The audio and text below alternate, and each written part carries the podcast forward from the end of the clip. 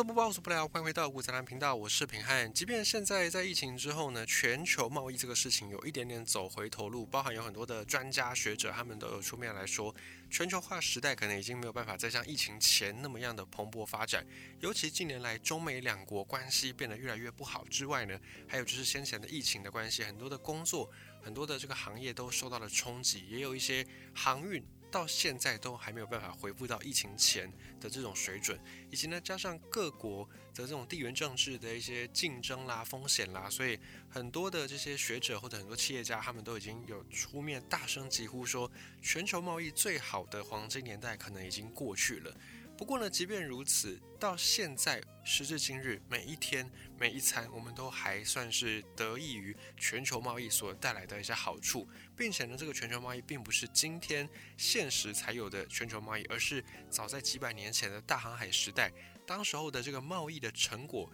到现在都还影响着我们每一个人，而且几乎是对地球上的所有人都造成了深远的影响。在以前大航海时代的这个贸易史跟殖民史已经。完整的改变了欧洲、美洲以及非洲这三大洲的命运，算是直接的改变。那这个三角贸易，大航海时代的三角贸易，就是美洲、欧洲、非洲三大洲的三角贸易，也促使了很多很多人类文明史上的各方面的进步，包含像音乐。现在我们所在听的这些流行音乐，绝大部分都是源自于爵士音乐。爵士跟古典可以说是当今现代流行音乐的两大流派。应该说不能讲流行音乐，应该说现代音乐的两大流派，一是古典，其他的非古典通常就会被归类到爵士。而爵士音乐就是来自于非洲的，当年被卖去美洲当奴隶的这些黑奴，他们从家乡非洲带过去的一些传统的歌谣跟乐器，再碰上一些来自欧洲的殖民者到了美洲去交柔之后，变成这种新的乐风，就叫做爵士。以及爵士音乐后续又延伸出非常多各种类型的。音乐风格，所以才会有一句话叫做“天下音乐出爵士”。这个也是当年的三角贸易、大航海时代所带来的另外一个遗迹、历史的痕迹。那么今天我们就要来分享一下，如果今天没有全球贸易这件事情，我们的餐桌会变得怎么样的无趣？我们从古早的历史来分享这件事情，或者说来印证全球贸易带给饮食上面到底有多大的改变。我们不妨来设想一下，今天如果你有一个时光机器，然后你穿越到了秦朝这个时代，如果你到了秦朝去，你要吃饭，那对你来说绝对会是一件你不会想要经历再一次的事情，因为当时候秦朝的餐桌上面并不如我们现在这么样的丰富。秦朝的餐桌上，你可能根本就看不到现在我们餐桌上面能够看到的这些种种。相比于现在的餐桌，你去到秦朝，你会觉得当时的餐桌上面的食物种类乏善可陈，而且就连调味料都非常的稀少，烹饪技术也不如现在如此丰富。煎、煮、炒、炸、烤，还可以微波，还可以气炸，在秦朝根本就没有这么多的烹饪技术，烹饪方式相对简单。即便你是一个在现代。吃粗茶淡饭吃惯的人，你去到秦朝，你也未必能够习惯，甚至大多食物你会觉得根本难以下咽。我们从历史的一些考证来爬出秦朝的餐桌可能是长什么样子。到了商鞅变法之后，秦朝的人主要是做两件事情，就是打仗跟种地。那秦朝对农业生产是非常非常的重视，当时的农作物相对的来说，比过去的一些时代还要有的更多。根据秦朝的律法的记载，当时候主要的一些粮食作物有禾，就是我们讲稻禾稻禾的那个禾这个字，而当时的禾代表两种作物，就是粟跟小米。沧海一粟的那个粟，这个就是一种农作物。粟跟小米称之为禾，另外叫做麦，也就是小麦，还有黍是大黄米，并不是现在的玉黍黍玉米。当时候的黍呢是大黄米，以及有稻，当时就有稻米，还有一个叫做达。答是答案的答，这个字当时候代表是小豆，还有另外一个大豆，大豆的字写作黍，一个草字头下面再一个鼠鼠勃勃的黍，所以有禾麦黍稻达黍这六种作物称之为六禾或者叫做六谷。而根据秦朝的律法记载，当时候你按照不同的作物种植的时候，你是要按照不同的比例来去种的，也就是地跟这些种子的比例是有法律规定的。例如，你如果是种水稻或者种麻，每亩的田地要用两斗再加三分之二斗的种子。如果你种的是小豆，那你每一亩的地要用三分之二斗的种子；如果你种的是熟，也就是大豆，那每一亩地呢，你必须要用半斗种子。这在以前秦朝律法是非常严格的，都有规定着的。而除了这些杂粮、五谷、主食之外，秦朝当时候的副食，也就是其他的配餐，还包含着肉食、蔬菜跟水果。乍听之下，好像秦朝的餐桌也相当的丰富。不过当时的肉食并不如现在，主要是牛肉、猪肉为大宗。当时候吃的还是羊居多，其次猪，再来是狗。所以秦朝那个时候是有吃狗肉的，以及呢还有一些鱼类跟一些禽类、禽鸟类。那如果你是在秦朝时候的高级贵族，你可以吃到一些珍味肉类，像是猩猩的嘴唇，就是大猩猩的嘴唇，或者是熊的脚掌、熊掌，鹿的尾巴，或者你可以吃到一些比较特别的鱼类，像是在洞庭湖有一些鱼类你可以吃到，或者是像东海一带的鲤鱼，以及南方的猪鳖这种鳖啦、龟啦，在当时候如果你是高级的贵族，你是有可能会吃到的。而至于牛肉，在那个时代，除了帝王之外，其他人根本不可能想吃得到牛肉，因为传承很久的耕牛不得随意宰杀。到以前的台湾农业时代，很多老一辈的人也都认为说耕牛不可宰杀。像这样的耕牛禁杀令，就是从秦朝的时候开始的。在秦朝的牛的具体的数量，官方这边是要进行登记的。而且，如果你是有养牛的，因为饲养不当导致你一年你的家里面如果有养牛，一年死了三头牛以上，如果你是这样的养牛人，当时候的秦朝律法按照法律规定，你是要被杀头的，代表你没有办法好好的照顾这个秦朝国家的财产，也就是这些耕牛。那如果在十头成年的母牛当中有六头母牛没有生小牛，那么你是养牛人，你也得接受处罚。而负责主管耕牛的这些官，如果监管不力，就是如果底下监管的这些农户、这些养牛人一直犯了这些律法的话，那这个监管的官员也会因为这样子监管不力而遭到降罪。那如果这个耕牛不幸的意外的死亡，牛的尸体你不能够就地掩埋，你必须要上缴官府，把牛的尸体交给官方，然后专门会有一个专门的人员来。庖丁解牛，就是把这个牛的尸体分解成皮、肉、筋跟脚，然后分别再把这些部位卖钱。这种情况下，你才有可能买到当时候的牛肉。不过呢，秦朝虽然法律众多，而且规范的非常详细又严格，执法也是非常的严苛。可是呢，秦朝并没有所谓的野生动物保护法，也就是当时候的百姓，你可以通过自己去狩猎一些野味来补充肉类的需要。所以清朝时代肉类相对的比较没有那么多元，要么羊，要么猪，要么就是狗。如果你要吃其他的肉类，你可以自己去打野味，但是牛肉很抱歉没有办法，除非是有牛的尸体意外的死亡，你才有可能从市场上买到牛，否则呢，一般百姓要吃到牛肉，可能一辈子都不见得有机会吃到一次。除了肉类之外呢，秦朝的人的餐桌上还有一些蔬菜，但蔬菜对比今天也是相对的缺乏多样性。像是我们今天会吃到茄子、番茄、菠菜、黄瓜、辣椒、马铃薯这些东西，在秦朝一个都没有。虽然你去看《诗经》里面有很多的诗句都有提到各种不同的野菜，有可能几十种野菜，但是大多这些野菜呢，就真的如他们的名字一样是野菜，所以也是要看机会。不一定是每天都有的。那在秦朝时代的人们吃的蔬菜非常的单一，主要就是五种。这五种菜呢，也称作五菜，分别是葵、藿、蟹、葱、韭。葱跟今天我们用的葱姜蒜的葱是一样，那韭呢，也就是韭菜。这两种是现在我们很熟悉的。那么葵是什么呢？葵这个字是向日葵的这个葵，不过它并不是向日葵，而是一种冬苋菜，它是一种苋菜。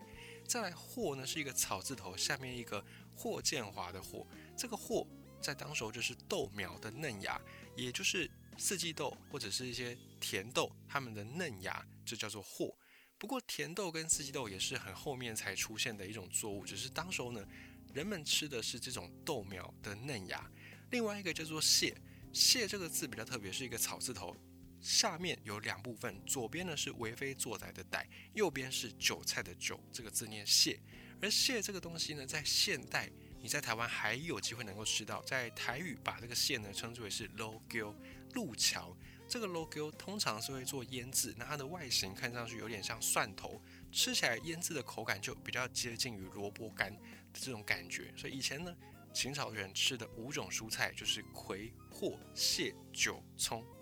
而秦朝的餐桌上的水果跟今天比起来呢，则是相对来说差没有那么多的。在秦朝时候的水果有分南北，北方因为地理条件的关系，主要的水果是以梨子、枣子为主；南方呢就有比较多的柑橘类，像是柑橘或者是橙或者是柚或者是杨梅或者像荔枝这样的一个水果。南方、北方，另外还都有种桃子、李子，这是南北方都有种的。那再来就是各自分南北方有不同的水果。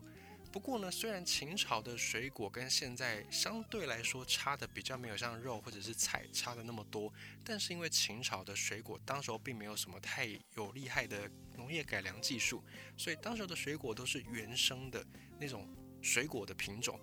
它该原本在野外是什么滋味，它吃起来就是什么滋味，并不像现在我们追求水果都要改的非常的甜，而且它的果实可能要果肉非常多，那相对的种子果核要非常的小。以前秦朝可能是没有这样的改良技术，所以吃上去味道可能会甜，但是并没有像现在的水果已经像糖果一样那么样的甜。再来分享一下秦朝的烹饪手法，现在我们非常习以为常的炒。这个动作在秦朝是不存在的，因为炒是需要用到很多的油，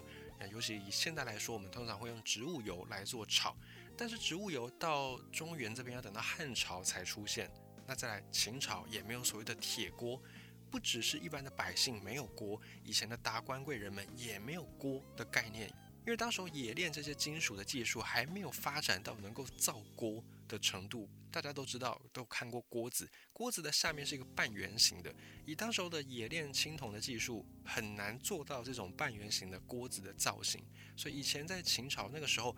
比较接近锅子的器具就叫做鼎，也就是大家去故宫博物院一上楼梯要走进故宫的那个大的广场前面的时候，会看到有一口鼎，那个鼎就是以前在秦朝的时候人们用的比较接近于锅子的烹饪的器具。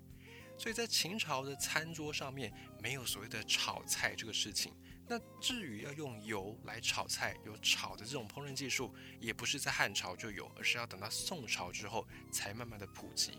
那么秦朝当时候的贵族，他们做饭用的就是青铜器，一般的百姓家里面当然不可能会有青铜这么高等的材料，一般的百姓只能够用陶具、瓦罐，只能够用陶啦、用瓦啦这种烹锅或者是这种炖锅来去做烹饪。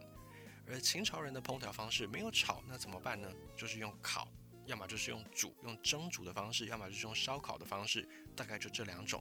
而且呢，秦朝人他们的食物其实味道是相对来说很清淡、很清淡的，因为秦朝那个时候也没有很多的调味料。现在我们很普遍熟悉的辣椒。这个东西要等到明朝末年的时候，当时大航海时代才把辣椒从他们的原产地美洲传播到世界各地去。所以到了中原有辣椒，那已经是一两千年之后的事情。当时的秦朝是没有辣椒这个东西的。虽然有花椒，但是它的效果跟辣椒是截然不同。花椒只能够提供你麻香，没有办法提供你辣这种痛觉。所以秦朝人他们的调味料也没有像现在这么多。不只是调味料，现在你喊得出名字的这些食材，包含一些菜类，有前面加了什么番，或者加了什么胡，像这种就是一看它是来自于西域，就是以前不是在中原本土有的这种材料。这个最快最快也都要等到汉朝张骞通西域之后，才从丝路这边带来这些以前在中亚一带的。作物或者是一些调味料，到那个时代最快是汉朝，也才有一些陆陆续续胡开头的或者是番开头的作物到了中原来。那甚至还有一些作物，比方刚才提到的辣椒、番茄等等，这个都要等到到大航海时代之后，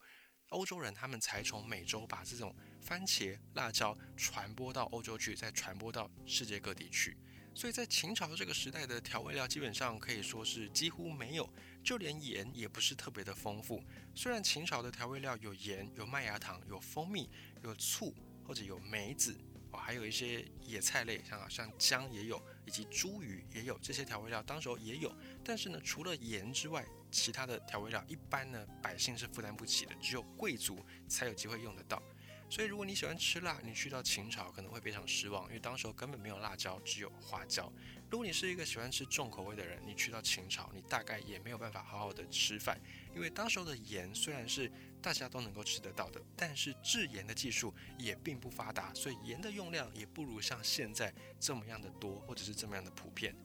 还有呢，在秦朝的时候吃饭也不是一件简单事。众所周知，以前秦之前的朝代叫做周，周朝的礼乐制度是一种很严谨规范的。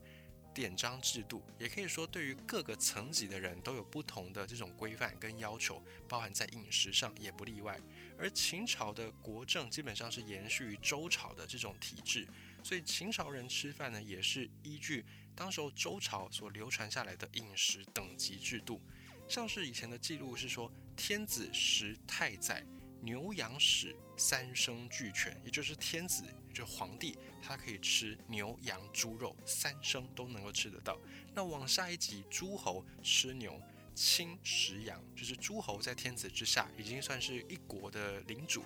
不过呢，这个一国领主还是基本上服膺于天子。那诸侯就吃牛，再往下，诸侯自己的各级的官员叫做卿，卿吃羊，然后再往下叫做大夫。大夫食豕就是吃猪肉，然后再大夫往下是士，士就食鱼质，就是吃鱼肉。然后一般的百姓叫做庶人，庶人食菜。每个等级都有每个等级你应该要吃的食物，不能够僭越，否则呢就会被怀疑你是不是有造反之心。这个以前是规范非常的严格的。而秦朝贵族们的主食，刚才有讲过，有不同的一些谷类作物，而其中贵族们吃的呢是小米饭。不过是脱壳的小米饭，这种脱壳小米饭又被称之为高粱，不是我们在喝的高粱酒，而是高是牙膏的高，粱就是高粱的粱，所以这个高粱子弟也就变成了富家子弟的代名词。还有秦朝贵族吃饭的时候，不止吃这种高粱饭，还会配上三羹，三种羹。第一个叫做太羹，太阳的太；第二个叫做和羹，和风的和；第三个叫做刑羹，一个金字旁，旁边在一个刑法的刑。三种羹，泰羹是一种肉汁，不过这个肉汁没有什么太多的滋味，因为以前的这个调味料并不发达，所以肉汁可能也没有像现在这么样的咸香。那这种泰羹是用来淋在小米饭上面的。另外一个叫做行羹，行羹就是用菜用肉做的这个汤，主要就是拿来喝的。那行羹再加上一点点的盐，加上一点点梅子，就变成了和羹。这种和羹就是在吃肉的时候作为一种蘸酱来吃。所以以前的秦朝贵族，除了小米饭之外，还有三羹：太羹、和羹、行羹。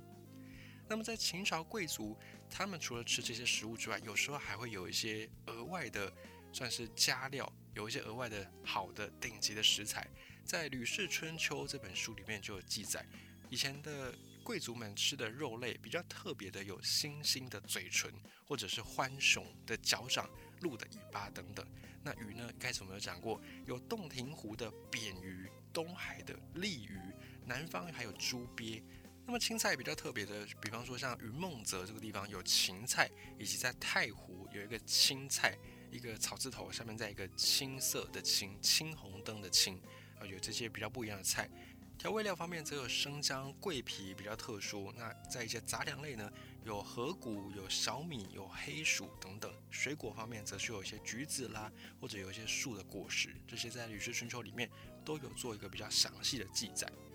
那么秦朝的贵族他们在烹饪，尤其在对肉类的烹饪上面，也是沿承了周代的烹饪的技法。第一种的烹饪手法叫做烹，就是狡兔死，走狗烹的那个烹。这个烹字呢，它的意思就是把肉放在青铜的鼎里面，加水煮熟，然后就可以吃了。那下面这个鼎同时还会有火在温热这个鼎，就有点类似今天的火锅。所以有人说这个火锅的起源呢，可以追溯到周朝的原因就在这里。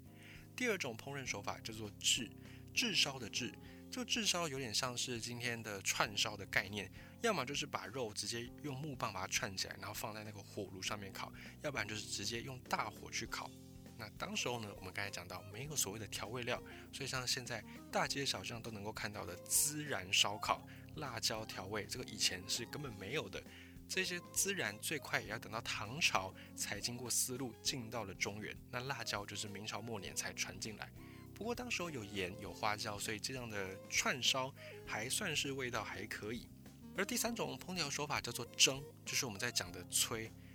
我们的闽南语讲的炊就是蒸这个事情。蒸它就是把肉类放到这个蒸食器里面直接蒸熟，然后吃，跟现在差不多。第四种叫做刨，这个闽南语的字呢叫做蒲，比方说控油蒲寒吉，这个蒲就是这个用烂泥把食物包起来、涂抹起来，然后放到火里面去烧熟。有点像是我们今天在控油的时候，我们会用一个铝箔纸把食材包起来，然后外面再涂这个土啊，或者是泥巴，然后去用这样的方式来帮食材加温，有点像是慢火去加温的这样的概念。这个字呢，在以前叫做刨，是一个包子的包，下面在一个四点火的这个形象，这个字念作刨，然后在闽南语里面念作蒲，控油蒲寒极。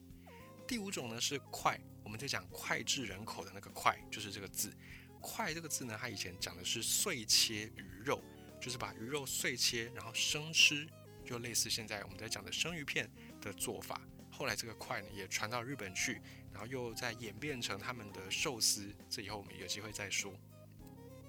第六种叫做渍，腌制的渍。这个渍呢跟现在的渍有点不太一样的地方，在于以前的渍呢是把肉放到酒里面去腌起来，然后泡。泡着再吃。那我们今天的腌制呢，是把食材可能用风干，那可能用盐、用糖去调味，大量的盐或糖，然后把这个食材做一个算是保存。现在的字是这样子，那以前的字呢，是把肉放到酒里面去保存，然后再吃。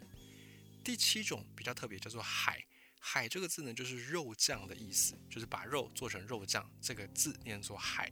第八种叫做辅。以前曹操不是有一句话叫做“周公吐哺，天下归心”吗？这个他就引用了周公的典故。周公吐哺意思是说，周公把这个肉条给吐了出来。原本就是讲说，周公他求才若渴，原本在吃饭，吃吃吃吃到一半，看到人才登门，他赶快迫不及待的想去见这个人才，所以吃饭吃到一半，这个府。吃到嘴巴里面还没有吞下去，赶快吐出来，赶快去接见这个人才，是代表自己求才若渴，也是当时曹操他比喻自己像周公一样，需要大量的人才所呈现的一种心境。所以这个釜呢，就是肉条，把生肉切成一条一条的，腌好之后拿去风干再吃。孔子以前就有一个典故是说，他收学生不收学费不收钱，你不用给他钱，但是你要准备束修，就是把这个肉条。把它弄成一束一束的，然后送给孔子去吃，这是孔子他当时候收学生的另类的学费。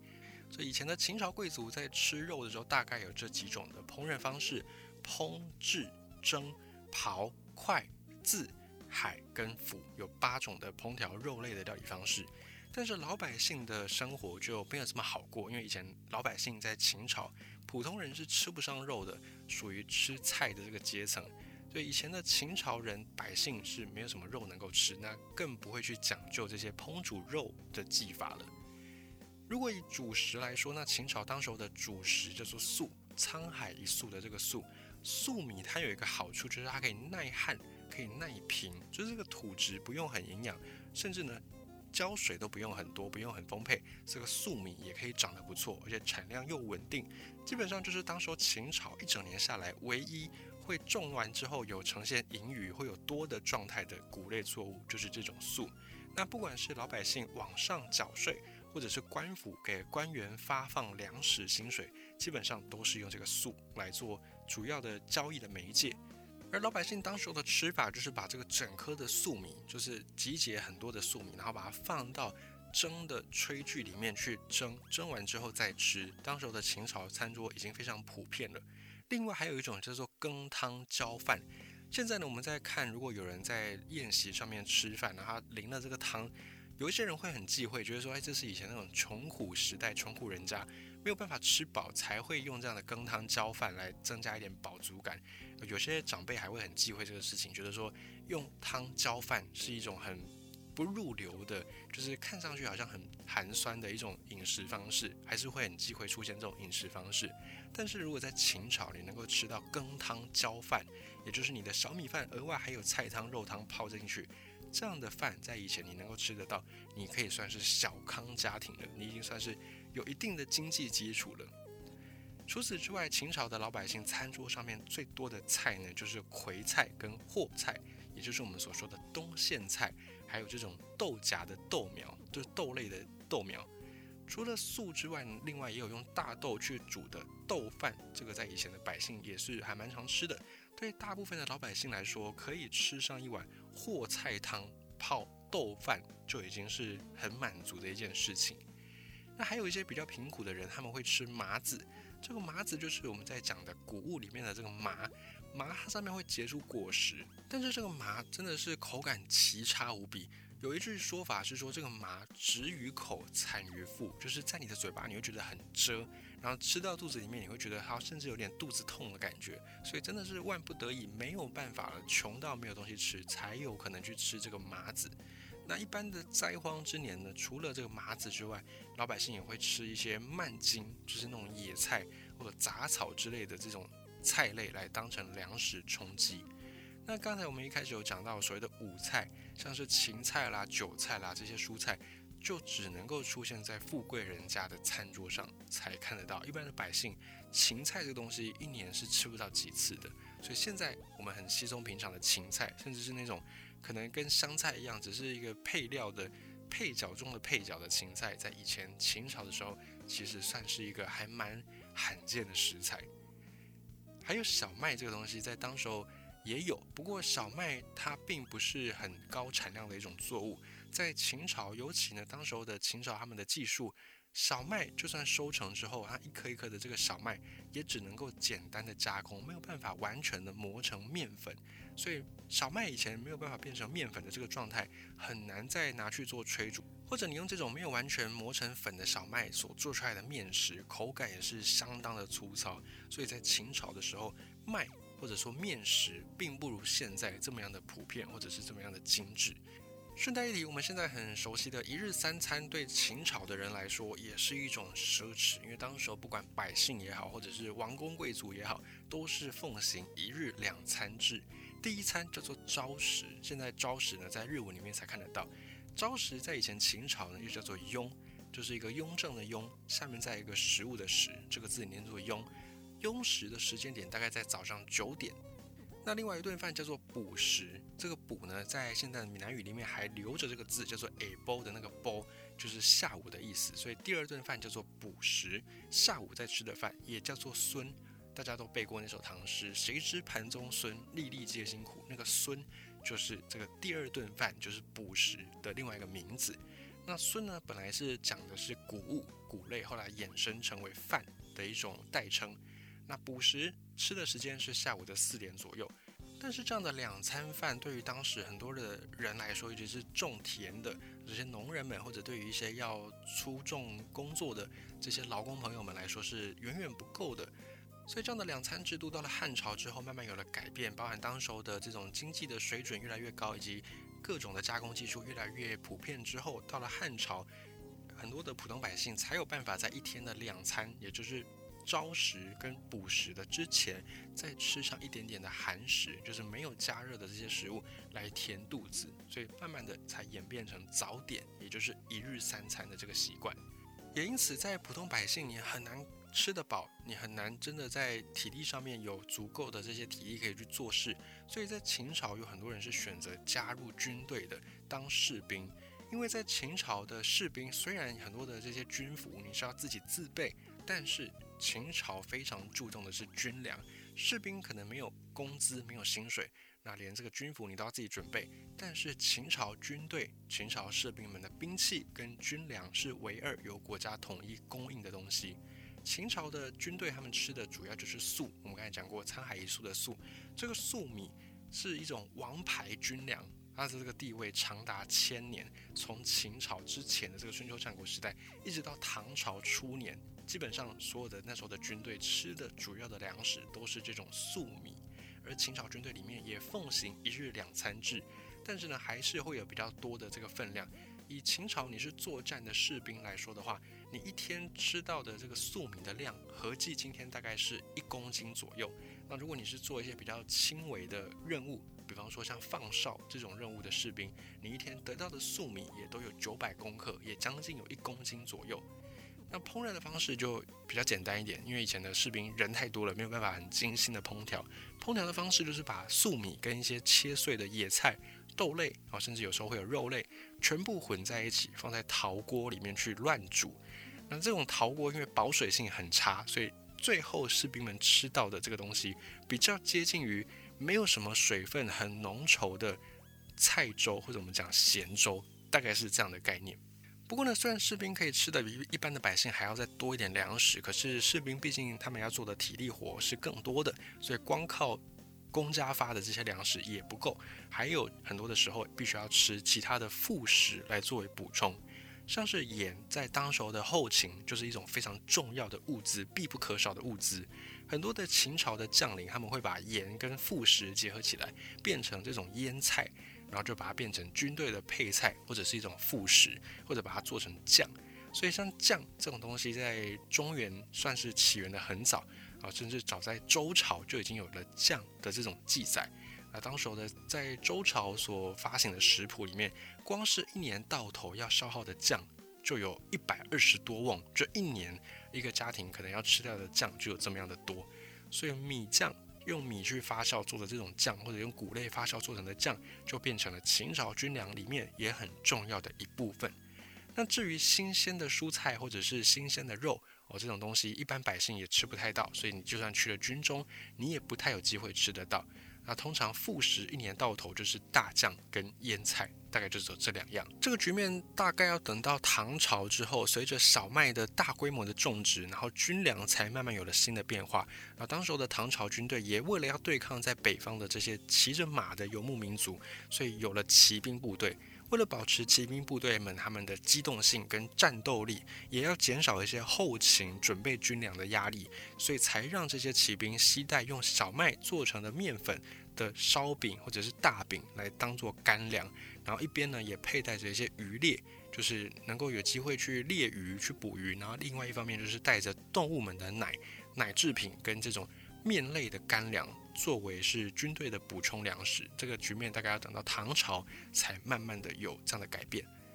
所以以上呢就是大概分享一下，你如果穿越到秦朝，你比较有可能吃到的这些饮食。那对比今天来说，都算是非常非常的清淡，而且非常非常的有点用无趣来形容。